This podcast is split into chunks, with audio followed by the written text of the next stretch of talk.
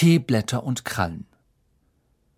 Als Harry, Ron und Hermine am nächsten Morgen zum Frühstück in die große Halle kamen, fiel ihnen zuallererst Draco Malfoy auf, der eine große Schar Slytherins mit einer offenbar sehr komischen Geschichte unterhielt. Während sie vorbeigingen, gab Malfoy eine drollige Vorstellung von einem Ohnmachtsanfall zum Besten und heimste dafür johlendes Gelächter ein. Achte nicht auf ihn, sagte Hermine, die dicht hinter Harry ging. Ignoriere ihn einfach, er ist es nicht wert. He, Potter! kreischte Pansy Parkinson, ein Slytherin-Mädchen mit einem Gesicht wie ein Mops. Potter! Die Dementoren kommen! Potter! Uh! Harry ließ sich auf einen Stuhl am Tisch der Gryffindors fallen neben George Weasley. Die neuen Stundenpläne für die Drittklässler, sagte George und reichte die Blätter weiter. Was ist denn los mit dir, Harry?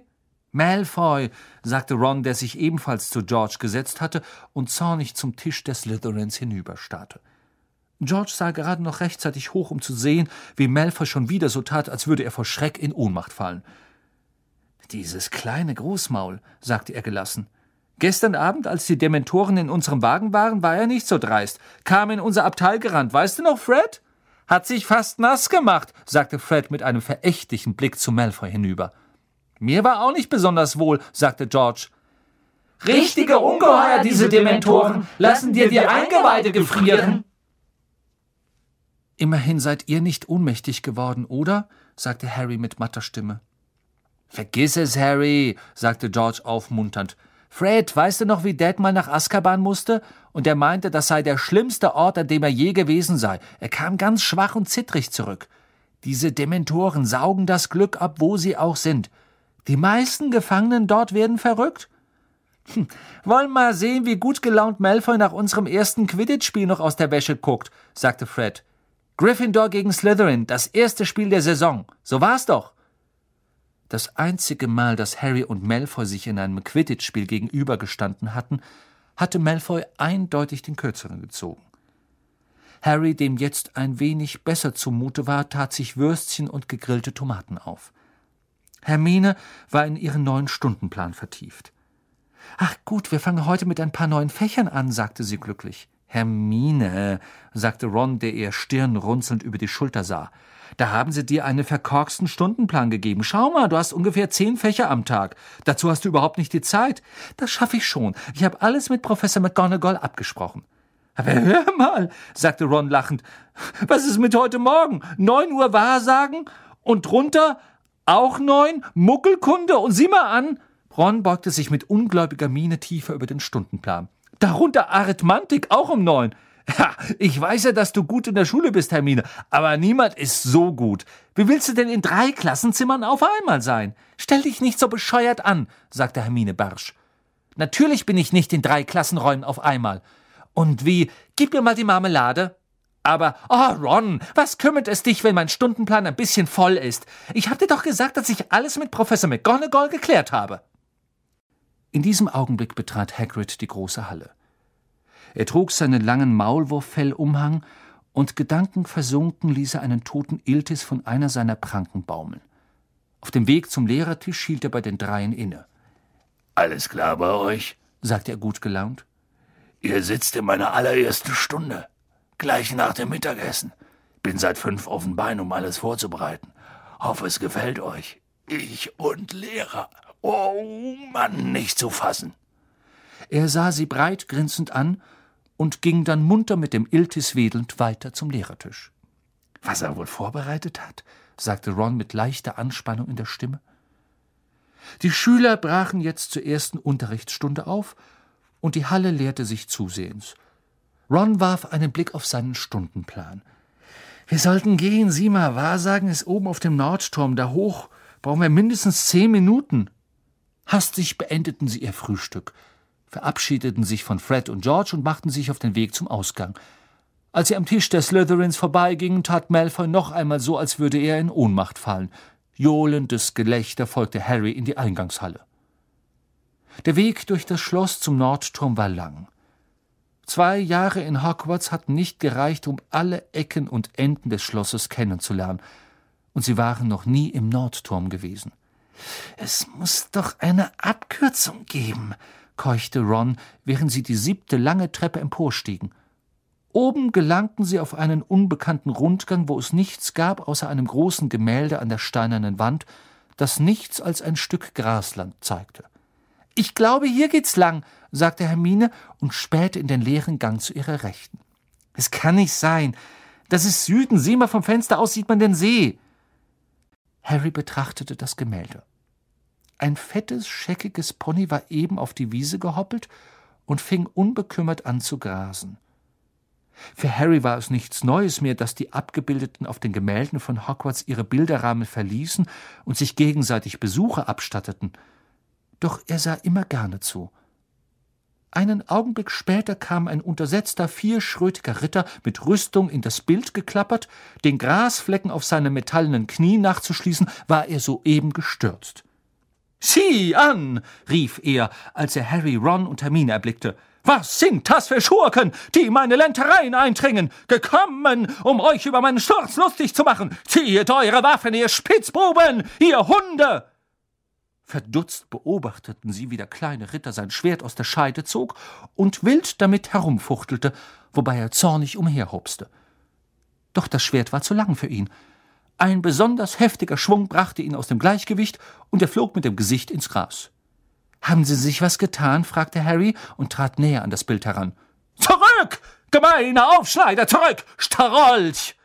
Wieder packte der Ritter sein Schwert, diesmal um sich aufzurappeln, doch die Klinge sank tief in die Erde, und obwohl er mit aller Kraft zog, blieb sie stecken.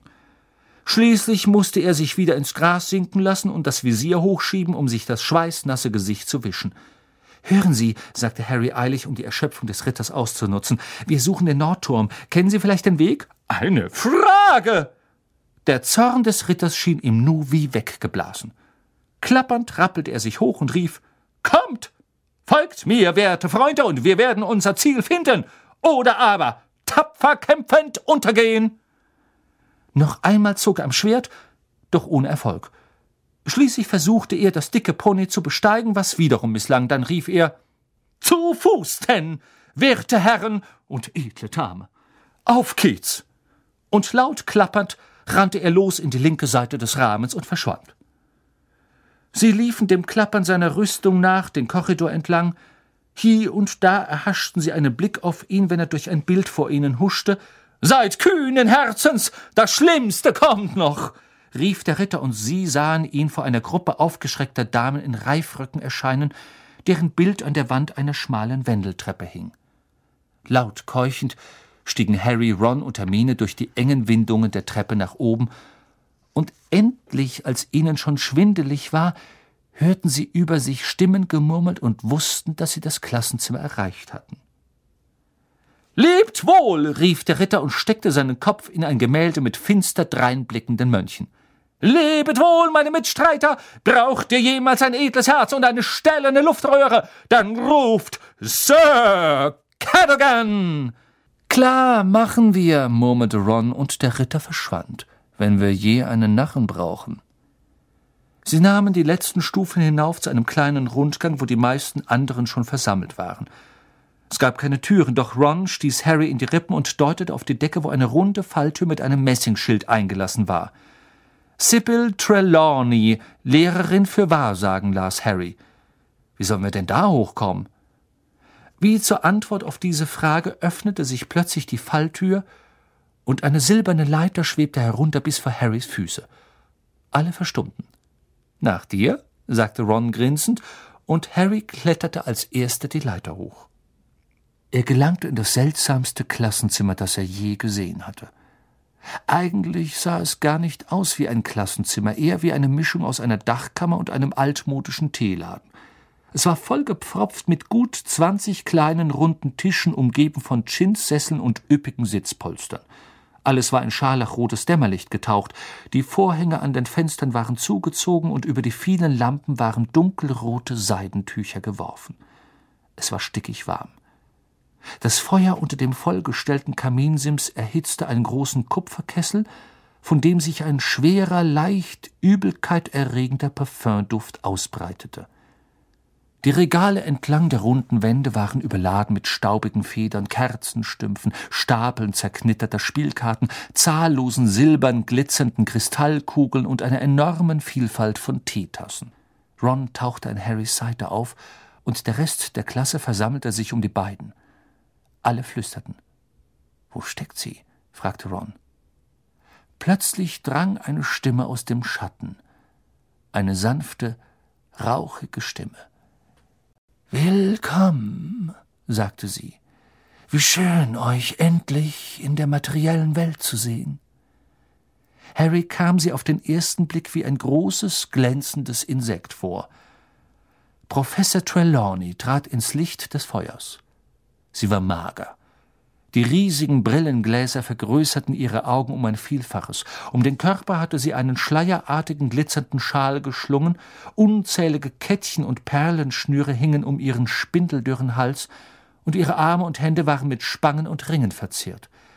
Setzt euch, meine Kinder, sagte sie, und die Klasse ließ sich schüchtern und steif auf den Sesseln und Sitzpolstern nieder. Harry, Ron und Hermine setzten sich zusammen an einen der runden Tische. Willkommen zum Wahrsagen, sagte Professor Trelawney, die sich in einen geflügelten Sessel am Feuer gleiten ließ. Mein Name ist Professor Trelawney. Ihr werdet mich wohl noch nie gesehen haben? Ich finde, dass der allzu häufige Abstieg hinunter in das hektische Getriebe der Schule mein inneres Auge trübt. Niemand sagte etwas zu dieser erstaunlichen Erklärung. Professor Trelawney zupfte bedächtig ihren Schal zurecht und fuhr fort. Nun, ihr habt euch also für das Studium des Wahrsagens entschieden, für die schwierigste aller magischen Künste, doch ich muss euch gleich zu Beginn warnen. Wenn ihr nicht im Besitz des inneren Auges seid, gibt es nur wenig, was ich euch lehren kann. Bücher führen uns auf diesem Felde nicht allzu weit. Bei diesen Worten warfen Ron und Harry einen kurzen Seitenblick auf Hermine, die ganz bestürzt schien ob der Neuigkeit, dass Bücher in diesem Fach nicht viel helfen würden. Viele Hexen und Zauberer, so begabt sie auch sein mögen, wenn es um lautes Brimborium und ekligen Gestank und plötzliches Verschwindenlassen geht, sind dennoch unfähig, in die verschleierten Geheimnisse der Zukunft einzudringen, fuhr Professor Trelawney fort, und ihre riesengroßen, funkelnden Augen wanderten von einem nervösen Gesicht zum anderen. Dies ist eine Gabe, die nur wenigen gewährt ist. Du, Junge, sagte sie plötzlich zu Neville, der beinahe von seinem Sitzpolster fiel, geht es deiner Großmutter gut? Ich glaub schon, sagte Neville zitternd. An deiner Stelle wäre ich mir nicht so sicher, sagte Professor Trelawney, und das Licht des Feuers schimmerte auf ihren langen, smaragdbesetzten Ohrgehängen wieder. Neville schluckte schwer. Gelassen sprach Professor Trelawney weiter. In diesem Jahr lernen wir die Anfangsgründe des Wahrsagens kennen. Im ersten Quartal deuten wir Teeblätter, im zweiten behandeln wir das Handlesen. Übrigens, meine Liebe, und sie wandte sich plötzlich an Pavati Patel, hüte dich vor einem rothaarigen Mann. Pavati warf Ron, der hinter ihr saß, einen verdutzten Blick zu und rutschte mit ihrem Stuhl von ihm weg. Im Sommerquartal, fuhr Professor Trelawney fort, werden wir uns der Kristallkugel zuwenden, wenn wir bis dahin mit den Feueromen fertig sind.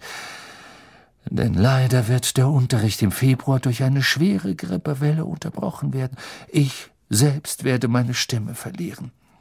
Und um Oster herum wird einer der hier Versammelten für immer von uns gehen. Ein sehr gespanntes Schweigen trat auf diese Ankündigung hin ein.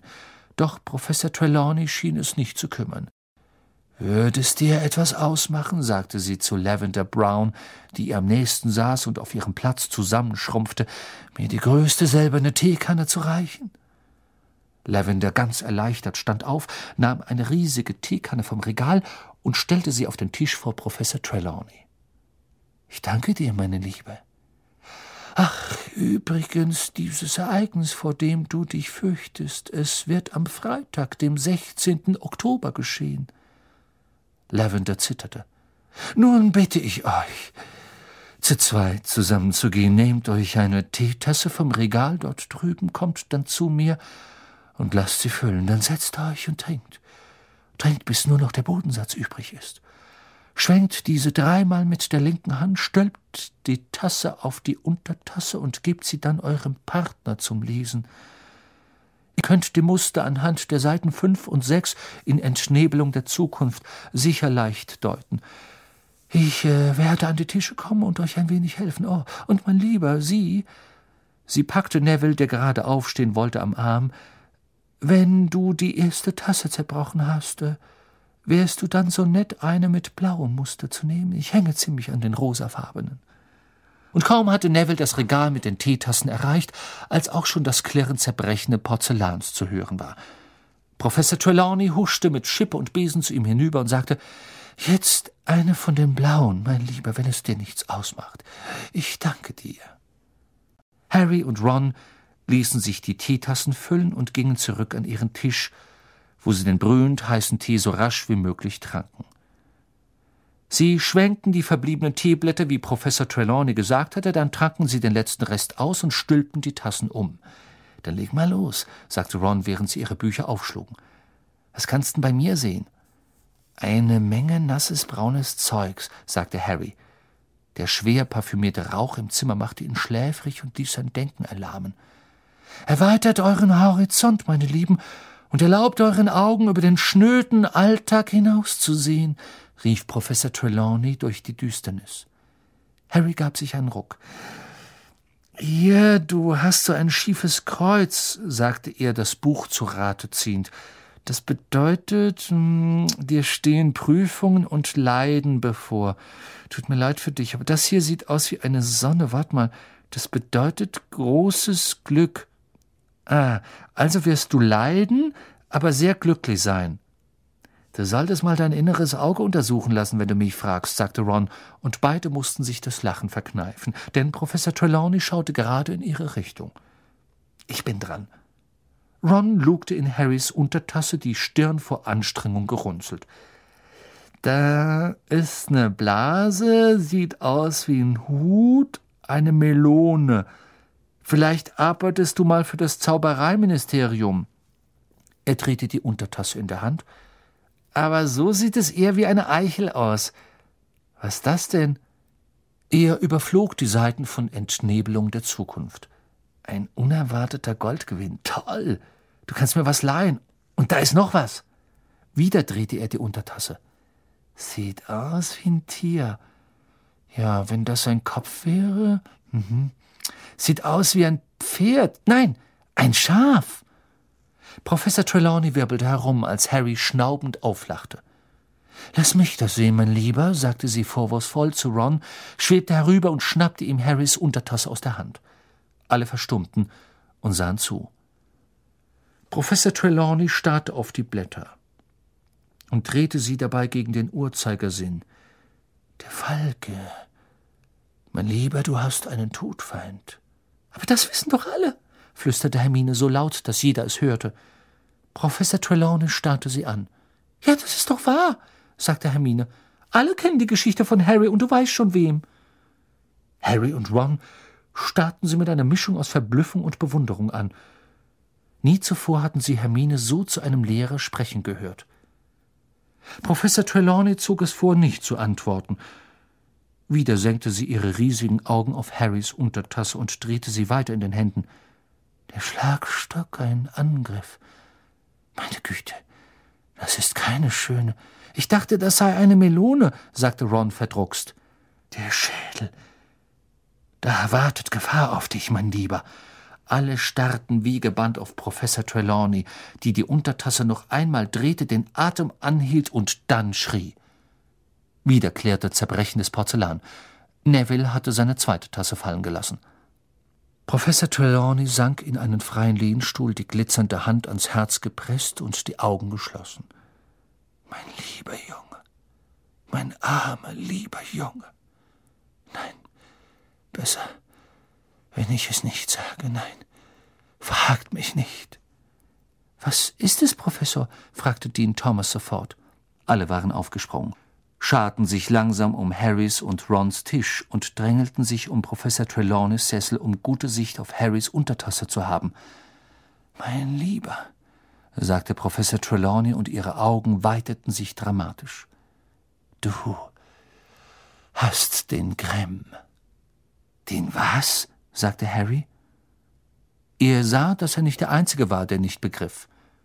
Dean Thomas sah ihn schulterzuckend an, und Lavender Brown machte eine ratlose Miene, doch fast alle anderen klatschten entsetzt die Hände vor den Mund. Den Grimm, mein lieber, den Grimm, rief Professor Trelawney, die schockiert schien, weil Harry es nicht begriffen hatte. Der riesige Gespensterhund, der in Kirchhöfen umherspuckt. Mein lieber Junge, das ist ein Omen. Das schlimmste Omen des Todes. Harrys Magen krampfte sich zusammen. Dieser Hund auf dem Umschlag von Omen des Todes bei Flourish and Bloods. Der Hund im Schatten des Magnolienrings. Auch Lavender Brown schlug jetzt die Hände vor den Mund. Alle sahen Harry an. Alle außer Hermine, die aufgestanden und hinter den Sessel von Professor Trelawney getreten war. Mir kommt das nicht wie ein Grimm vor, sagte sie gleichmütig. Professor Trelawney musterte Hermine mit wachsender Abneigung. Verzeih mir, dass ich es dir sage, meine Liebe, aber ich nehme sehr wenig Aura um dich herum wahr, sehr wenig Empfänglichkeit für die Schwingungen der Zukunft. James Finnegan wiegte den Kopf mal auf die eine, mal auf die andere Seite. Wenn man so macht, sieht's aus wie ein Grimm, sagte er, die Augen fast geschlossen, aber so gesehen ist es eher ein Esel, sagte er, den Kopf nach links neigend. Wann habt ihr endlich rausgefunden, ob ich sterbe oder nicht? rief Harry sogar zu seiner eigenen Überraschung. Daraufhin wollte ihn offenbar keiner mehr ansehen. Ich denke, wir werden den Unterricht für heute beenden, sagte Professor Trelawney mit ihrer rauchigen Stimme. Ja, bitte räumt eure Sachen auf. Schweigend brachte die Klasse die Teetassen zu Professor Trelawney zurück, packte die Bücher ein und schloss die Taschen. Selbst Ron mied Harrys Blick. Bis zum nächsten Mal, sagte Professor Trelawney matt. Möge das Glück mit euch sein. Ach, und mein Lieber, sie deutete auf Neville, du wirst das nächste Mal zu spät kommen, also arbeite besonders fleißig, damit du den Stoff aufholst.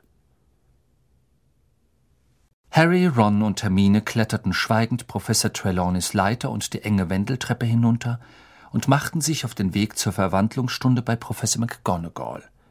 Sie brauchten so lange, um ihr Klassenzimmer zu finden, dass sie, obwohl sie früh aus Wahrsagen gekommen waren, fast zu spät kamen. Harry entschied sich für einen Platz ganz hinten, weil er sich fühlte, als würde ihn ein sehr heller Scheinwerfer anstrahlen. Die anderen in der Klasse warfen ihm unablässig flüchtige Blicke zu, als ob er jeden Moment tot umfallen würde. Er hörte kaum, was Professor McGonagall ihnen über Animagi erzählte, Zauberer, die sich nach Belieben in Tiere verwandeln konnten, und sah nicht einmal hin, als sie sich vor ihren Augen in eine getigerte Katze mit Brillenringen um die Augen verwandelte.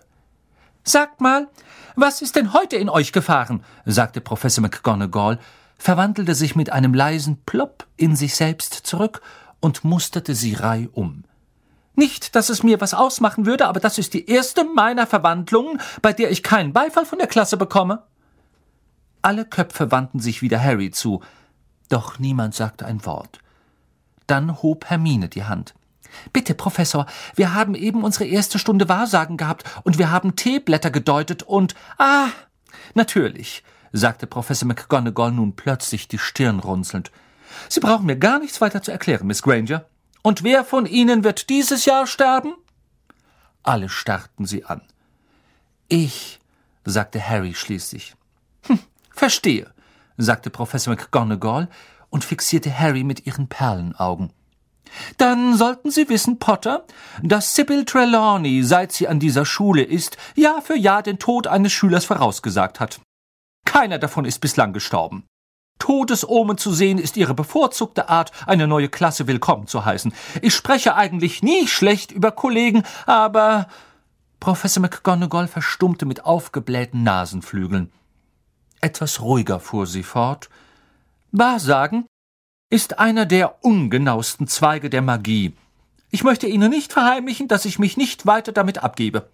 Wahre Seher sind sehr selten und Professor Trelawney wieder verstummte sie, und sagte dann in nüchternem Ton Sie scheinen mir bei bester Gesundheit zu sein, Potter, also werden Sie mir verzeihen, wenn ich Ihnen trotz allem Hausaufgaben gebe.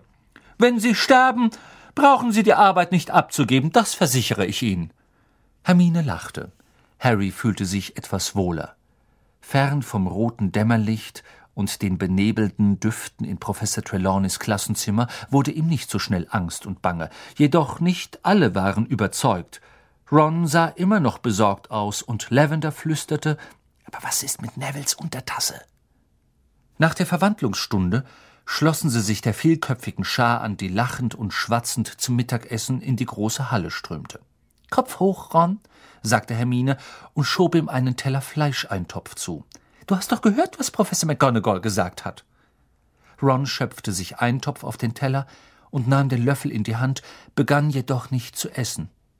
Harry, sagte er mit leiser und ernster Stimme, du hast doch nicht etwa zufällig irgendwo einen großen schwarzen Hund gesehen? Doch, hab ich, sagte Harry, in der Nacht, als ich von den Dursleys abgehauen bin. Rons Löffel fiel klappernd auf den Teller. Wahrscheinlich ein streunender Köter, sagte Hermine gelassen. Ron sah Hermine an, als wäre sie verrückt geworden. Hermine, wenn Harry einen Grimm sieht, dann ist das, dann ist er schlecht. Mein, mein Onkel Bilius hat mal einen gesehen und, und 24 Stunden später ist er gestorben. Zufall, sagte Hermine schnippisch und schenkte sich Kürbissaft nach. Du weißt doch nicht, wovon du redest, sagte Ron, und Zorn stieg ihm ins Gesicht. Grimme erschrecken die meisten Zauberer zu Tode. Da hast du es, sagte Hermine in überlegenem Ton. Sie sehen den Grimm und sterben vor Angst. Der Grimm ist kein Omen, er ist die Todesursache. Und Harry ist noch unter uns, weil er nicht so bescheuert ist, einen zu sehen und dann zu denken, schön und gut, gebe ich also besser den Löffel ab. Ron starrte Hermine sprachlos an. Sie öffnete ihre Tasche, zog ihr neues Arithmantikbuch heraus, schlug es auf und lehnte es gegen den Saftkrug. Mir kommt Wahrsagen recht neblig vor, sagte sie, während sie nach der richtigen Seite suchte. Eine Menge Rumgerätsel, wenn er mich fragt. An diesem Grimm auf dem Teller war nichts Nebliges, sagte Ron erhitzt. Du warst dir noch nicht so sicher, als du Harry gesagt hast, es sei ein Schaf, sagte Hermine kühl. Professor Trelawney hat gesagt, du hast nicht die richtige Aura. Zur Abwechslung bist du mal eine richtige Lusche in einem Fach, und das gefällt dir nicht. Er hatte einen empfindlichen Nerv getroffen. Hermine klatschte ihr Arithmantikbuch so hart auf den Tisch, dass überall Fleisch und Karottenstückchen umherflogen. Wenn Gutsein in Wahrsagen heißt, dass ich so tun muss, als würde ich Totesomen in einem Haufen Teeblätter erkennen, dann weiß ich nicht, ob ich das Zeug überhaupt lernen soll. Dieser Unterricht war im Vergleich zu meiner Arithmatikstunde einfach haarsträubender Unfug. Sie packte ihre Tasche und schritt stolz von dannen. Stirnrunzelnd sah ihr Ron nach. Wovon redet sie eigentlich? sagte er zu Harry. Sie war doch gar nicht in Arithmantik. Harry war froh, nach dem Mittagessen nach draußen zu kommen. Der Regen von gestern hatte sich verzogen, der Himmel war klar und blassgrau. Das feuchte Gras unter ihren Füßen federte, als sie zu ihrer ersten Stunde Pflege magischer Geschöpfe gingen. Ron und Hermine schwiegen sich an. Harry ging ebenfalls schweigend neben ihnen her, über den sanft abfallenden Rasen hinüber zu Hagrids Hütte am Rande des verbotenen Waldes. Erst als er drei nur zu bekannte Rücken vor sie sah, wurde ihm klar, dass sie zusammen mit den Slytherins Unterricht hatten. Malfoy redete lebhaft auf Crabbe und Goyle ein, die gackernd lachten. Harry ahnte wohl, worüber sie sprachen. Hagrid wartete an der Tür seiner Hütte auf die Klasse. Da stand er in seinem Umhang aus Maulwurffell, Fang, den Saurüden an den Fersen und schien kaum erwarten zu können, endlich anzufangen. Kommt, bewegt euch, rief er den näher kommenden Schülern zu. Hab ne kleine Überraschung für euch. Wird ne tolle Stunde. Sind alle da? Schön. Dann folgt mir. Einen quälenden Moment lang dachte Harry, Hagrid würde sie in den Wald führen. Dort hatte Harry genug Schreckliches erlebt, um für den Rest des Lebens die Nase voll zu haben. Doch Hagrid ging um einen Ausläufer des Waldes herum, und fünf Minuten später standen sie am Rand einer Art Pferdekoppel. Sie war leer. Stellt euch da drüben am Zaun auf, rief er. Sehr schön. Passt auf, dass alle etwas sehen können. Und jetzt schlagt erstmal eure Bücher auf. Wie denn? ertönte das kalte Schnachen Malfoys. Was denn? sagte Hagrid. Wie sollen wir unsere Bücher öffnen? sagte Malfoy. Er nahm sein Monsterbuch der Monster heraus, das er mit einem langen Seil zugebunden hatte. Auch die anderen zogen ihre Bücher hervor.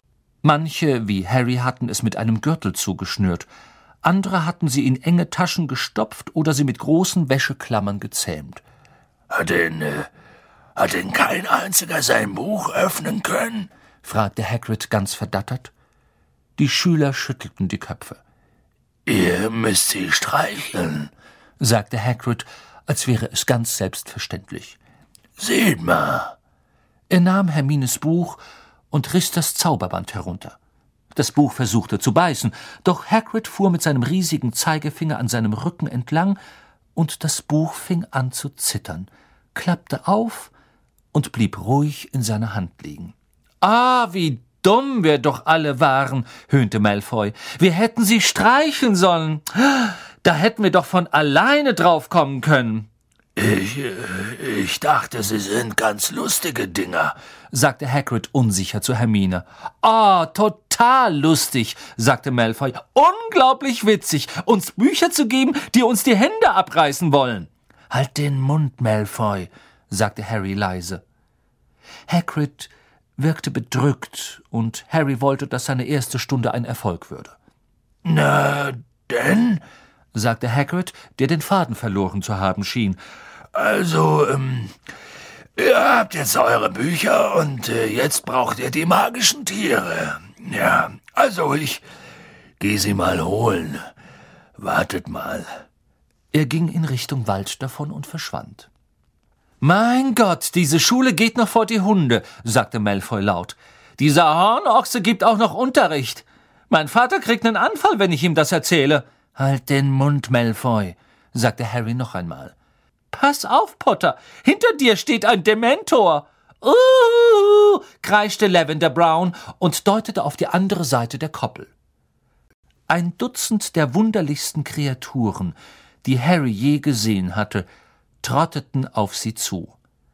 Sie hatten die Körper, Hinterbeine und Schwänze von Pferden, doch die Vorderbeine, Flügel und Köpfe waren die riesiger Adler mit grausamen, stahlfarbenen Schnäbeln und großen, leuchtend orangeroten Augen. Die Krallen an ihren Vorderbeinen waren lang wie Hände und sahen todbringend aus. Jedes der Biester hatte einen dicken Lederkragen um den Hals an dem eine lange Kette befestigt war. Und alle Ketten liefen in den Pranken Hagrids zusammen, der hinter den Wesen in die Koppel gelaufen kam. Ui, hoch da! brüllte er mit den Ketten klirrend und trieb die Biester an die Stelle des Zauns, wo die Klasse stand. Alle wichen ein wenig zurück, als Hagrid näher kam und die Geschöpfe an den Zaun band. Hippogreife! donnerte Hagrid glückselig und winkte ihnen zu. Herrlich! Nicht wahr? Harry sah durchaus, was Hagrid meinte. Wenn man einmal den ersten Schreck angesichts einer Kreatur überwunden hatte, die halb Pferd, halb Vogel war, lernte man den Anblick der Hippogreife zu schätzen, deren schimmerndes Gefieder allmählich in Fell überging. Sie waren alle von ganz unterschiedlicher Farbe. Sturmgrau, Bronze, Rostrot, schimmernd kastanienbraun und tintenschwarz – Hagrid rieb sich die Hände und strahlte in die Runde. So, sagte er. Wollt ihr nicht ein wenig näher kommen?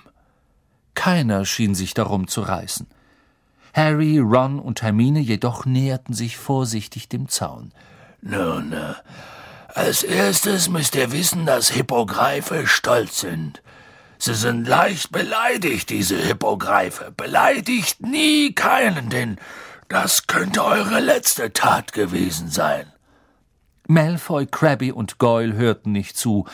Sie unterhielten sich gedämpft, und Harry hatte das unangenehme Gefühl, dass sie ausheckten, wie sie den Unterricht am besten stören konnten. Ihr müsst immer abwarten, bis der Hippogreif den ersten Schritt macht. Das ist höflich, versteht ihr? Ihr geht auf ihn zu und verbeugt euch und wartet. Wenn er sich auch verbeugt, dürft ihr ihn berühren. Wenn er es nicht tut, dann macht euch schleunigst davon, denn diese Krallen tun weh. Also, wer will als erster? Die meisten wichen noch weiter zurück. Harry, Ron und Hermine war nicht wohl zumute. Die Hippogreife warfen ihre grimmigen Köpfe in die Luft und spannten ihre mächtigen Flügel. Offenbar konnten sie es nicht leiden, angezäunt zu sein.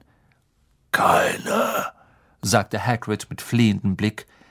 Ich mach's, sagte Harry. Hinter sich hörte er ein lautes Aufatmen, und Lavender und Pavati flüsterten Oh nein, Harry, denk an deine Teeblätter. Harry achtete nicht auf sie. Er kletterte über den Zaun der Koppel. Mutiger Junge, Harry, polterte Hagrid. Gut, schauen wir mal, wie du mit Seidenschnabel zurechtkommst. Er löste eine der Ketten, zog den grauen Hippogreif von seinen Artgenossen fort und befreite ihn von seinem Lederkragen. Die Klasse auf der anderen Seite des Zauns schien den Atem anzuhalten. Malfoys Augen waren gehässig verengt. Ruhig jetzt, Harry. Du blickst ihm in die Augen und versuch jetzt nicht zu blinzeln. Hippogreife trauen dir nicht, wenn du zu viel blinzelst. Sofort wurden Harrys Augen feucht, doch er hielt sie offen. Seidenschnabel hatte seinen großen, scharf geschnittenen Kopf zur Seite geneigt und starrte Harry mit einem grimmigen, orangefarbenen Auge an. Sehr gut, Harry. Und jetzt verbeug dich. Harry hatte keine große Lust, Seidenschnabel seinen Nacken preiszugeben, doch er tat, wie ihm geheißen. Er verneigte sich kurz und sah dann auf. Der Hippogreif starrte ihn immer noch herablassend an. Er rührte sich nicht. Ah, na gut, zieh dich zurück, Harry, und ganz vorsichtig.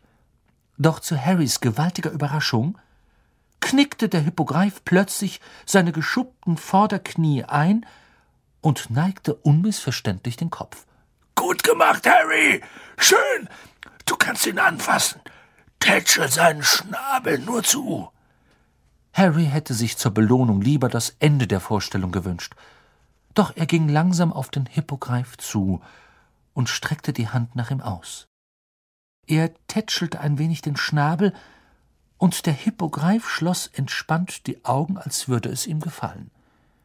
Die ganze Klasse außer Malfoy, Crabbe und Goyle, die äußerst missvergnügt wirkten, brach in stürmischen Beifall aus. Jetzt weiter, Harry. Ich schätze, er lässt dich reiten. Damit allerdings hatte Harry nicht gerechnet. Er konnte auf einem Besen durch die Lüfte fliegen, doch er war sich nicht sicher, ob ein Hippogreif nicht etwas ganz anderes war. Steig auf, gleich hinter den Flügelansatz, und pass auf, dass du keine Federn rausziehst, das mag er gar nicht. Harry setzte den Fuß auf den Flügel des Hippogreifs und schwang sich auf seinen Rücken. Seidenschnabel erhob sich, Harry wusste nicht recht, wo er sich festhalten sollte. Alles vor ihm war voller Federn. Dann mal los! polterte Hagrid und klatschte dem Hippogreif auf den Hintern. Ohne Vorwarnung spannte das Geschöpf seine drei Meter langen Flügel zu beiden Seiten von Harry aus. Der hatte gerade noch Zeit, die Arme um seinen Hals zu schlingen, dann schoss er in die Höhe. Es war nicht zu vergleichen mit einem Besen, und Harry wusste, was er lieber fliegen wollte. Die Flügel des Hippogreifs schlugen heftig aus, gerieten unter seine Beine und drohten ihn abzuwerfen. Die schimmernden Federn rutschten ihm durch die Finger, doch er wagte nicht, sie fester zu packen. Dies war nicht das sanfte Gleiten seines Nimbus 2000. Das Hinterteil des Hippogreifs hob und senkte sich mit jedem Flügelschlag, und Harry wippte vor und zurück. Seidenschnabel flog ihn einmal um die Koppel herum. Dann neigte er den Kopf zur Erde, es war dieser steile Sinkflug, vor dem Harry Angst hatte. Er lehnte sich zurück, als der glatte Hals sich nach unten beugte und hatte das Gefühl, über den Schnabel abzurutschen. Dann gab es einen schmerzhaften Aufprall, als die vier schlecht zusammenpassenden Füße auf dem Boden aufschlugen. Er konnte sich gerade eben noch festhalten und richtete sich wieder auf. Gut gemacht, Harry! Rief Hagrid und alle außer Malfoy, Crabby und Goyle brachen in Jubel aus. Gut, wer will als nächster? Ermutigt durch Harrys Erfolg kletterte auch der Rest der Klasse vorsichtig in die Koppel. Hagrid löste die Hippogreife nacheinander von ihren Ketten, und bald waren auf der ganzen Koppel Schüler verteilt, die sich nervös verbeugten. Neville stolperte immer wieder rückwärts davon, denn sein Hippogreif wollte einfach nicht in die Knie gehen. Ron und Hermine übten unter den Augen von Harry mit einem kastanienbraunen Tier. Malfoy, Crabbe und Goyle hatten sich Seidenschnabel vorgenommen. Er hatte sich vor Malfoy verbeugt, der ihm jetzt mit verächtlichem Blick den Schnabel tätschelte. Das ist doch kinderleicht, schnarrte Malfoy so laut, dass Harry es hören konnte. Hab ich doch gleich gewusst, wenn Potter es schafft. Ich wette, du bist überhaupt nicht gefährlich, oder? sagte er zu dem Hippogreif. Oder doch, du großes hässliches Scheusal? Man sah nur ein stählernes Schnabelblitzen. Von Malfoy kam ein durchdringender Schrei, und schon war Hagrid zur Stelle. Er zwängte den Lederkragen über den Hals von Seidenschnabel und bemühte sich, zu Malfoy zu gelangen, der zusammengerollt im Gras lag. Blutflecken erschienen auf seinem Umhang und wurden langsam größer. Ich sterbe! Schrie Malfoy und Panik machte sich breit. Ich sterbe! Seht her! Oh, es hat mich umgebracht! Du stirbst nicht, sagte Hagrid mit todbleichem Gesicht. Helft mir mal! Ich muss ihn hier rausbringen! Hermine lief zum Tor und öffnete es, während Hagrid Malfoy mühelos von der Erde hob. Als Hagrid vorbeiging, bemerkte Harry eine lange, klaffende Wunde an Malfoys Arm. Blut besprenkelte das Gras, während Hagrid mit seiner Last den Abhang zum Schloss hochrannte. Ratlos und verängstigt folgte ihm die Klasse. Die Slytherins schimpften lauthals über Hagrid. Sie sollten ihn sofort rauswerfen, sagte Pansy Parkinson mit Tränen in den Augen. Malfoy war doch selber schuld, herrschte sie Dean Thomas an. Crabby und Goyle spielten drohend mit den Muskeln. Sie stiegen die steinerne Treppe zur menschenleeren Eingangshalle empor. Ich schau nach, wie es ihm geht, sagte Pansy, und die Blicke der übrigen folgten ihr die marmorne Treppe hoch.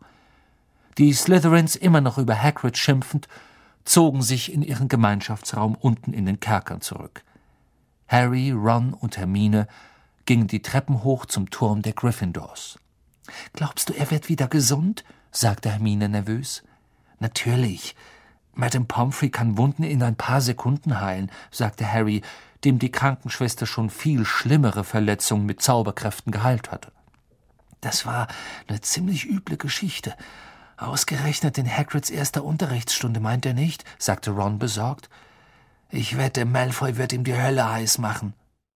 Sie waren unter den ersten, die zum Abendessen in die große Halle kamen, weil sie hofften, Hagrid zu treffen. Doch er kam nicht.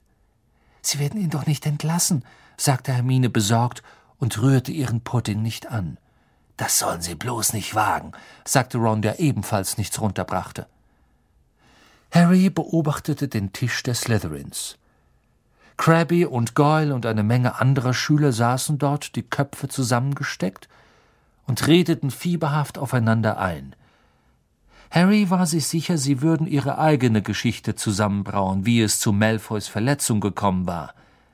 Immerhin kann man nicht behaupten, der erste Schultag sei langweilig gewesen, sagte Ron mit düsterer Miene. Nach dem Essen gingen sie nach oben in den belebten Gemeinschaftsraum der Gryffindors und versuchten ihre Hausaufgaben für Professor McGonagall zu machen, doch alle drei unterbrachen ständig die Arbeit und spähten aus dem Turmfenster. Bei Hagrid drüben brennt Licht, sagte Harry plötzlich. Ron sah auf die Uhr. Wenn wir uns beeilen, können wir ihn besuchen. Es ist immer noch recht früh. Ich weiß nicht, sagte Hermine bedächtig, und Harry fing ihren Blick auf. Ich darf sehr wohl über das Schulgelände gehen, sagte er entschieden. Sirius Black ist noch nicht an den Dementoren vorbeigekommen, oder? Also räumten sie ihre Sachen zusammen und kletterten durch das Porträtloch, froh auf dem Weg zum Schlossportal niemanden zu treffen, denn ganz sicher waren sie sich ihrer Sache nicht. Das Gras war immer noch nass und wirkte im Dämmerlicht fast schwarz. Vor Hagrids Hütte angelangt, klopften sie, und eine Stimme knurrte. Herein! Hagrid saß in Hemdsärmeln an seinem polierten Holztisch. Sein saurüde Fang hatte den Kopf in seinen Schoß gelegt. Ein Blick genügte, um zu erkennen, dass Hagrid einiges getrunken hatte. Vor ihm stand ein Zinnhumpen, fast so groß wie ein Eimer, und er schien Schwierigkeiten zu haben, sie klar zu sehen. Vermute mal, es ist ein Rekord, sagte er mit bräsiger Stimme, als er sie erkannt hatte. Haben wohl noch keinen Lehrer gehabt, der nur einen Tag lang dabei war. Du bist doch nicht entlassen, rief Hermine und hielt den Atem an. Noch nicht, sagte Hagrid bedrückt und nahm einen gewaltigen Schluck von was auch immer aus seinem Humpen. Aber es ist nur eine Frage der Zeit. Nach der Sache mit Malfoy. Sie setzten sich. Wie geht's ihm denn? fragte Ron. War doch nichts Ernstes, oder? Ma'am Pomfrey hat ihn so gut sie konnte zusammengeflickt. Aber er sagt, er leide immer noch Todesqualen. Alles in Bandagen. Stöhnt die ganze Zeit. Er tut doch nur so, sagte Harry ohne Umschweife. Madame Pomfrey kann alles heilen. Letztes Jahr hat sie die Hälfte meiner Knochen nachwachsen lassen. Dass Malfoy die Sache jetzt ausnutzt, war ja klar. Der Schulbeirat ist unterrichtet worden, natürlich. Sie meinen, ich wäre zu groß eingestiegen, hätte die Hippogreife für später aufheben sollen. Lieber mit Flubberwürm oder sowas anfangen sollen. Dachte nur, es wäre eine gute erste Stunde für euch. Alles mein Fehler. Es ist alles Malfoys Fehler, Hagrid, sagte Hermine mit ernster Stimme. Wir sind Zeugen, sagte Harry. Du hast gesagt, Hippogreife werden böse, wenn man sie beleidigt. Es ist Malfoys Problem, wenn er nicht hören wollte. Wir sagen Dumbledore, was wirklich passiert ist. Ja, mach dir keine Sorgen, Hagrid. Wir holen dich da raus, sagte Ron. Tränen kullerten aus den runzligen Winkeln um Hagrids käferschwarze Augen. Er packte Harry und Ron und umarmte sie, dass ihre Knochen krachten. Ich glaube, du hast genug getrunken, sagte Hermine streng. Sie nahm den Humpen vom Tisch, ging nach draußen und schüttete ihn aus. Ah, vielleicht hat sie recht, sagte Hagrid und ließ Harry und Ron los, die beide zurückstolperten und sich die Rippen rieben. Hagrid hiefte sich aus dem Stuhl und schwankte nach draußen zu Hermine. Sie hörten einen lauten Platscher. Was hat er getan? fragte Harry nervös, als Hermine mit dem leeren Humpen hereinkam. Den Kopf ins Wasserfass getaucht, sagte Hermine und räumte den Humpen beiseite. Hagrid kam zurück. Das Haar und der Bart klitschnass und wischte sich das Wasser aus den Augen. Jetzt geht's besser, sagte er, schüttelte den Kopf wie ein Hund und spritzte sie alle nass. Hört mal, das war gut, dass ihr mich besucht habt. Ich bin wirklich. Hagrid verstummte jäh und starrte Harry an, als hätte er erst jetzt erkannt, wen er vor sich hatte. Ja, was glaubst du eigentlich, was du hier zu suchen hast? brüllte er so plötzlich los, dass sie einen Luftsprung machten. Du stromerst hier nicht rum, wenn es dunkel ist, Harry! Und ihr beiden, ihr lasst ihn auch noch gehen! Hagrid war mit einem Schritt bei Harry, packte ihn am Arm und schleifte ihn zur Tür. Kommt schon, sagte Hagrid zornig. Ich bringe euch alle drei hoch zur Schule und lasst euch ja nicht mehr bei mir blicken, wenn es dunkel ist. Das bin ich nicht wert.